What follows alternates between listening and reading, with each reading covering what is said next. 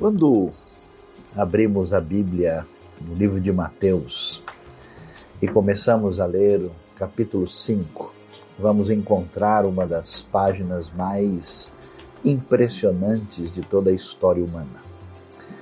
E quando falamos sobre isso, não se trata apenas é, de uma reflexão de alguém de perspectiva cristã ou de uma pessoa interessada em religião, mas mesmo pessoas que nada tinham a ver com a tradição cristã, sempre que leem o chamado Sermão do Monte, ou como preferem alguns, o Sermão da Montanha, ficam impressionados com as palavras de Jesus. Um dos exemplos mais impressionantes da história recente foi o de Mahatma Gandhi, que ao ler o texto bíblico ficou muito atingido pela figura e pelas palavras de Jesus, nosso Senhor.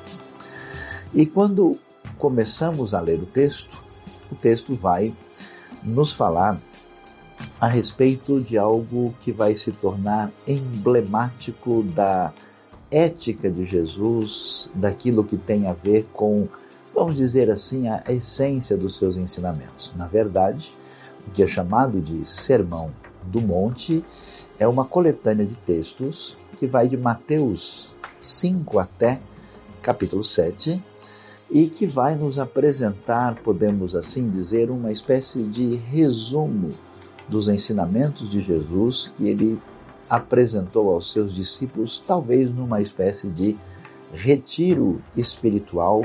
E aqui em Mateus, como também em Lucas, nós temos assim o resumo daquilo que foi apresentado.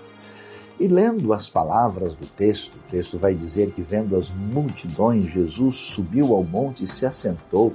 Seus discípulos aproximaram-se dele e ele começou a ensiná-los, dizendo: Quando a gente é, lê isso nós talvez não tenhamos muito bem a ideia é, de qual é o cenário que faz parte dessa realidade. De fato, Jesus fez o seu ministério em torno do chamado Mar da Galileia, que é o lago de Genezaré, o lago de Tiberíades, uma espécie de bacia uh, de água que fica na parte norte de Israel, um lugar bastante bonito e quando se pensa em montanha, talvez a gente corra o risco de imaginar algo muito elevado, uma espécie eh, de desafio para um alpinista. Mas na verdade, ah, se trata de um lugar onde há uma encosta, um declive não tão acentuado assim, ah, junto à beira do Mar da Galileia, e que quem conhece a região e o lago pode entender muito bem, forma-se como que um, um teatro natural, onde é possível alguém, dependendo da direção do vento, ficar ah, ali junto à beira do lago e falar e ser ouvido por muita gente.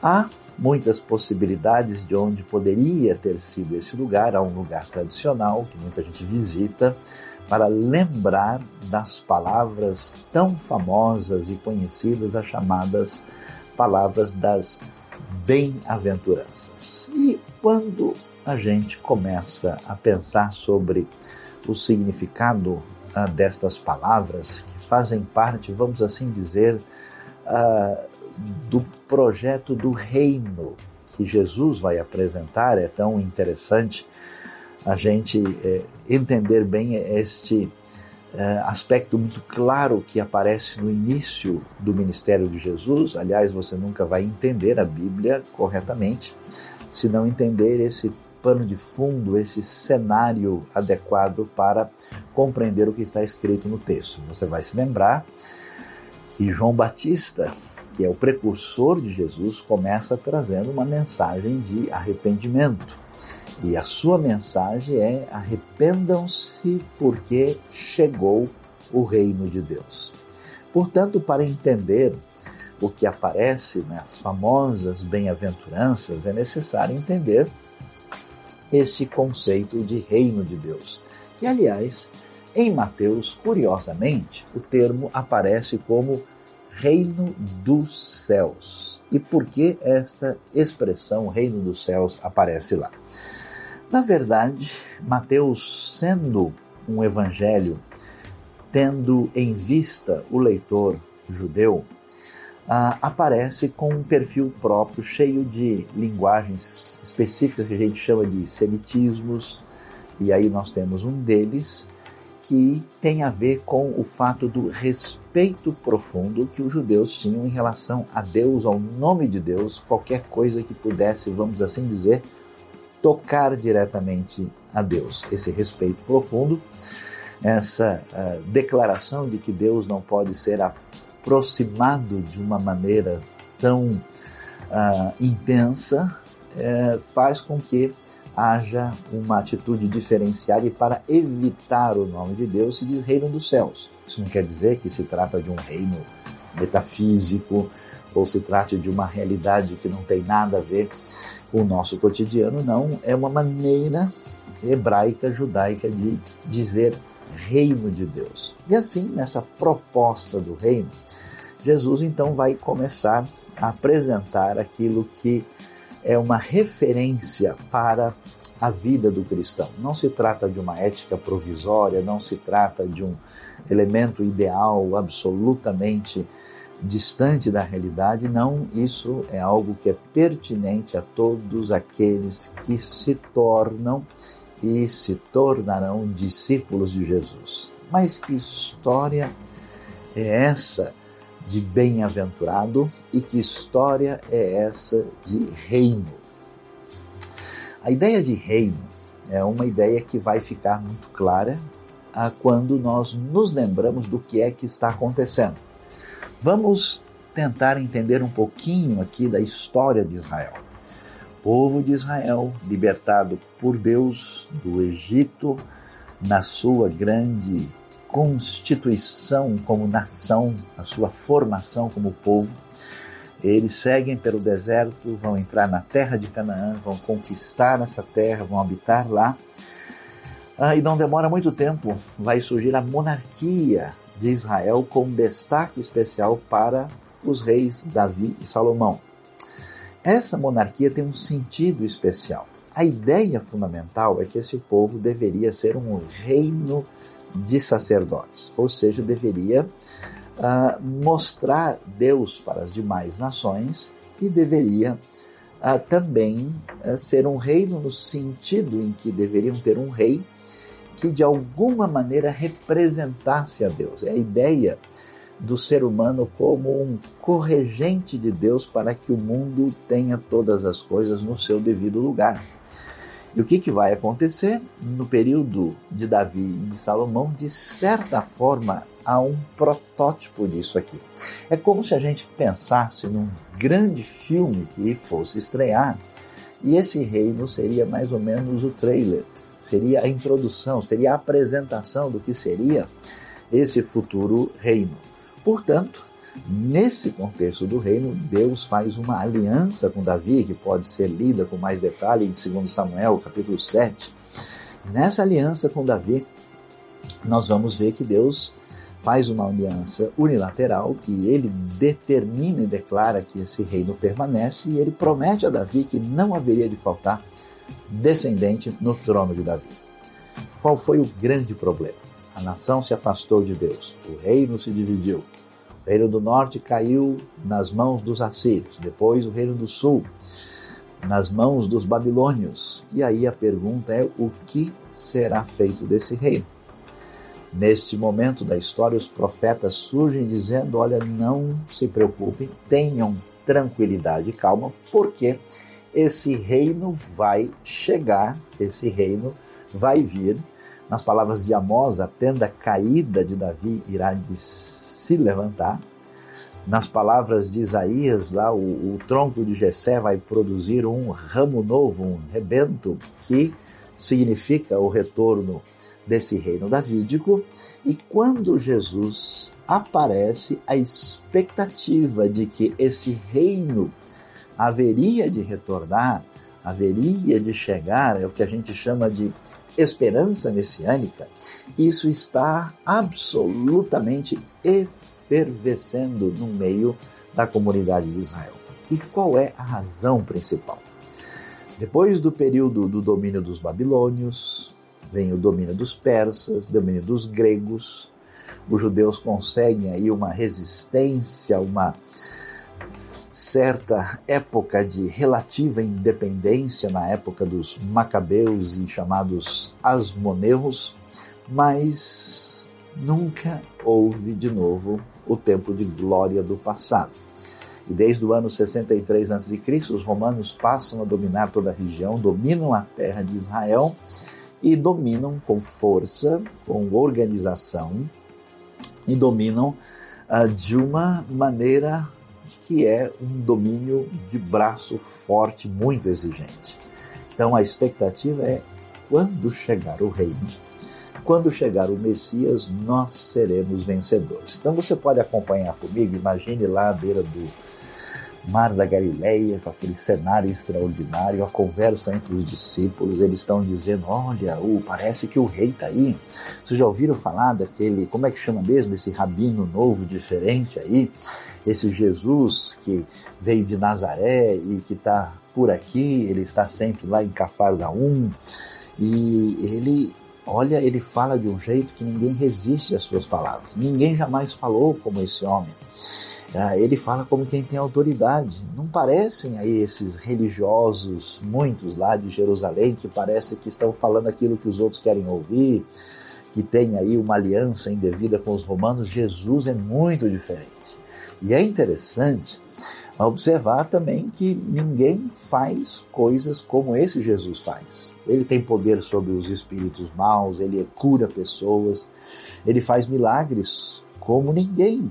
E é impressionante do que é que um rei precisa de capacidade de atrair as pessoas. E ninguém é como Jesus. As multidões estão atrás dele. Todo mundo quer saber quem é esse homem, o que ele vai dizer. Portanto, Jesus é o rei esperado. Imagine só toda essa expectativa, toda essa visão por trás do cenário Jesus então começa a ensinar e depois reúne os discípulos. Os discípulos estão aí seguramente esperando de que agora o projeto do reino vai chegar. O que, que passa na cabeça deles? Eu não sei, talvez alguém poderia imaginar esses discípulos pensando como Jesus, com seus poderes miraculosos, pode apenas mirar o dedo e derrubar os romanos que ele tem condições de fato de chefiar essa revolução que vai devolver o reino para Israel e que significa o futuro glorioso esperado desde o tempo dos profetas. O que é que vai acontecer? Jesus começa a falar. E quando ele começa a falar desse projeto do reino, desse projeto de conquista futura que esse reino vai trazer, ele vai usar essa palavra tão interessante que é a palavra bem-aventurado. Bem-aventurado em português, ou feliz, ou como algumas versões preferem, como é feliz, é uma tradução da palavra grega Macarios. Macarios, apesar de ser um termo grego, no fundo está traduzindo uma ideia que vem do hebraico, como nós encontramos lá no começo do Salmo 1, bem-aventurado é aquele que não anda no conselho dos ímpios, dos perversos. Ashrei Haish, Asherloch Halach Hareshaim. O texto vai dizer isso, essa palavra, Ashrei, ela vai envolver dois elementos muito interessantes. Primeiro, é verdade que esse bem-aventurado envolve a ideia de alguém que é feliz, alguém que tem uma felicidade interna ah, devido à sua relação de adequação com Deus, com o próximo e com a vida. Mas o termo não significa apenas a felicidade do ponto de vista psicológico, a felicidade do ponto de vista do encontro pessoal interno adequado que todo coração anseia. O sentido mais específico, vai além disso. E nós podemos entendê-lo, inclusive, quando lemos o Salmo 1. Você vai se lembrar né, que o Senhor conhece o caminho do justo, o Senhor aprova o caminho do justo, versículo 6, mas o caminho do ímpio perecerá, ou seja, leva à destruição. Os ímpios são como a palha que o vento dispersa. O justo, tudo que ele fizer, prosperará. Portanto, por trás dessa palavra bem-aventurado há também a ideia de bem-sucedido. Ou seja, o aspecto interno e externo estão contemplados aqui, e a questão fundamental é quem é que vai ter sucesso total no reino de Deus. Quem é essa pessoa que, como parceiro, como súdito do rei que se apresenta, será vencedor, será realizado será completo. Quais são as características que vão marcar aqueles que fazem parte da conquista do grande projeto do rei? E aí Jesus começa a falar, e eu fico a imaginar algumas vezes qual deve ter sido o olhar de um discípulo para o outro, ou quem sabe um deles imaginou: será que eu estou na reunião certa? Será que é aqui mesmo? Será que é isso que eu estava esperando ouvir? Porque Jesus começa a falar sobre as bem-aventuranças, as características de quem vai fazer parte desse projeto do reino, nesse lindo e extraordinário sermão do monte. E ele diz: bem-aventurados, ou como são felizes, como são bem-sucedidos aqueles que são literalmente pobres de espírito. Ou, como algumas versões preferem, pobres em espírito. O que quer dizer isso? Provavelmente a ideia mais adequada do termo, da expressão que aparece em grego é os que são espiritualmente pobres. Inicialmente, essa palavra pobre que aparece lá no Antigo Testamento tantas vezes, ela de fato significa uma pessoa necessitada, uma pessoa que tem carência de recursos para a sua própria sobrevivência. Mas o sentido vai ganhando outra dimensão à medida que nós lemos esse termo na Bíblia hebraica. E, por exemplo, no Salmo 40, você vai ver o rei de Israel dizendo que ele é pobre e necessitado. Como é possível entender isso? Nesse caso, a ideia de pobre uh, é daquela pessoa que depende completamente de Deus, que reconhece que ele é totalmente necessitado diante de Deus para manter a sua vida, porque no fundo não há ninguém rico. Tudo que parece ser nosso acaba se desfazendo à medida que a nossa própria fragilidade de vida se vai. Tudo que nós temos uh, passa a entrar em risco porque nem nós somos de nós mesmos. Nós apenas usamos aquilo que Deus permite usar na nossa vida durante um certo tempo. E essa ideia de que a minha sobrevivência, a continuação do meu reino, a libertação dos inimigos depende de Deus, traz esse conceito. No caso de Mateus, quando Jesus vai falar sobre os espiritualmente pobres, Jesus, quando fala as palavras que nós encontramos no Sermão do Monte, ele está geralmente fazendo um contraste ou com a vida de alguns grupos religiosos que existiam dentro do contexto do judaísmo da época, mas também ele faz um contraste com a prática dos pagãos que existia nesse mundo marcado pela cultura grega e romana. E ele vai dizer que quem é que faz parte desse grande projeto do reino de Deus? São as pessoas que quando nós pensamos na sua vida espiritual, eles não têm nada para apresentar diante de Deus. São as pessoas que se sentem vazias, e quando a gente pensar assim num currículo de espiritualidade a ser apresentada, essas pessoas não têm nada a dizer.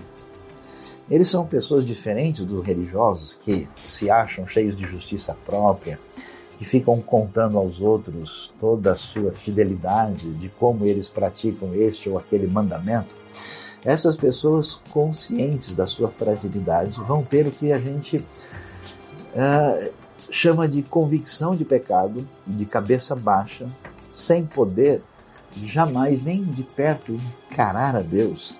Essas pessoas chegam de folha vazia diante de Deus, esperando a sua misericórdia, porque espiritualmente falando não tem nada para apresentar.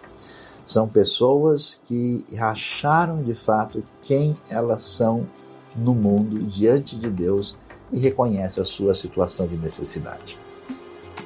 No entanto, ser pobre de espírito ainda é insuficiente. O texto de Mateus vai adiante e ele vai nos dizer algo muito extraordinariamente importante que vai nos dar muita compreensão do que é que Jesus está querendo dizer. Ele vai prosseguir e vai dizer no versículo de número 4: Bem-aventurados que choram, pois eles serão consolados. Que história é essa? Aliás, parece até um contrassenso, já que bem-aventurado é como é feliz e quem chora está triste, né?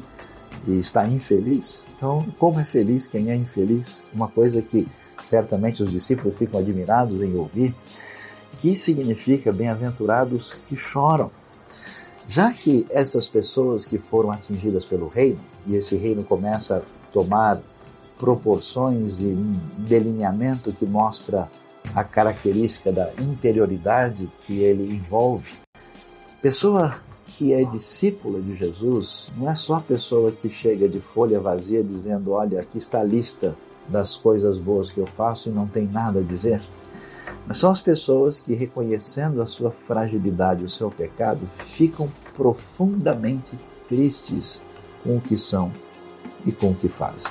São pessoas que acordaram do sono profundo e reconhecem que os seus problemas não é culpa do governo, culpa dos outros, são delas mesmas. Elas queriam ser melhores e elas não conseguem. Elas sentem sua fragilidade, elas sabem quando se omitiram, sabem daquilo que fizeram de errado intencionalmente. E diante dessa realidade, e daquela realidade que atinge a sua vida e a minha vida, que é a intenção para fazer o que é errado, a inclinação para o mal, aquilo que o judaísmo corretamente tem chamado de Yetzer Hará, inclinação para aquilo que é ruim, essas pessoas desesperadamente, num protesto contra si mesmo, contritas, humildemente arrasadas por essa situação, choram diante de Deus, reconhecendo a sua necessidade. Essas pessoas, Jesus diz, elas serão consoladas. Vai chegar um dia, vai chegar um momento em que a suficiência da graça de Deus vai preencher a vida dessas pessoas. Jesus prossegue. E aí, certamente, ele vai surpreender muito mais com as suas palavras. Ele diz: Bem-aventurados os humildes, ou conforme preferem algumas versões, os mansos, porque eles receberão a terra por herança. A humildade, a mansidão, essa capacidade de ficar tranquilo e quieto mesmo quando a gente sabe que a gente está certo, essa capacidade de reconhecer o nosso lugar no mundo diante de Deus e da grandiosidade de tudo que está à nossa volta, aquilo que permite ah, ver e maravilhar-se como uma criança diante de tudo que nós vemos da parte de Deus, essa postura que é fundamental, ela é exigência, ela faz parte da realidade do reino. E é interessante porque quem via os romanos, quem via a história das conquistas do passado, sabe que a terra pertence aos mais fortes, a quem exerce poder e quem manda. E é interessante como, por pouca coisa, famílias, pessoas deixam a sua amizade para sempre por causa de um pouco de recurso, de uma herança, um pedaço de terra.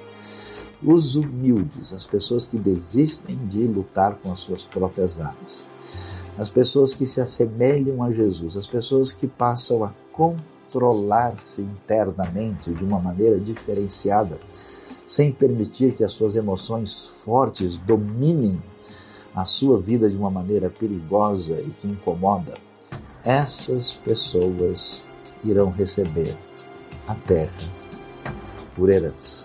Aquilo que é motivo de luta, morte, desgraça entre tanta gente, no final ficará com os humildes. E é tão interessante ver como é que Jesus vai mostrar essa realidade de modo tão impressionante, mostrando para os seus discípulos qual é a proposta do reino de quem será vencedor nesse projeto. Para encerrar a nossa reflexão e observar com bastante clareza uh, o impacto das palavras de Jesus neste magistral Sermão do Monte, especialmente focalizando as tão aclamadas bem-aventuranças, eu gostaria de ler um trecho da